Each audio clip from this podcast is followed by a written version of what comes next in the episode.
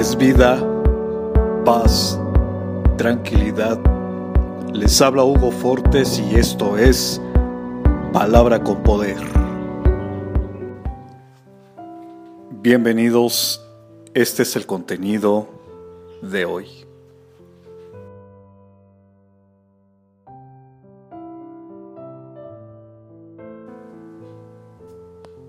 ¿Tienes un sueño o una meta?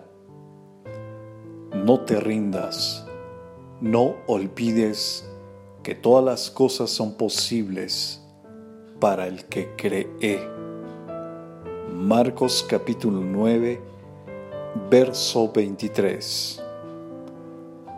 Aún en tu momento más oscuro, no pierdas la fe, pues Dios no conoce lo imposible Así que te invito a que pongas tu fe y confianza en Él, en el que todo lo puede.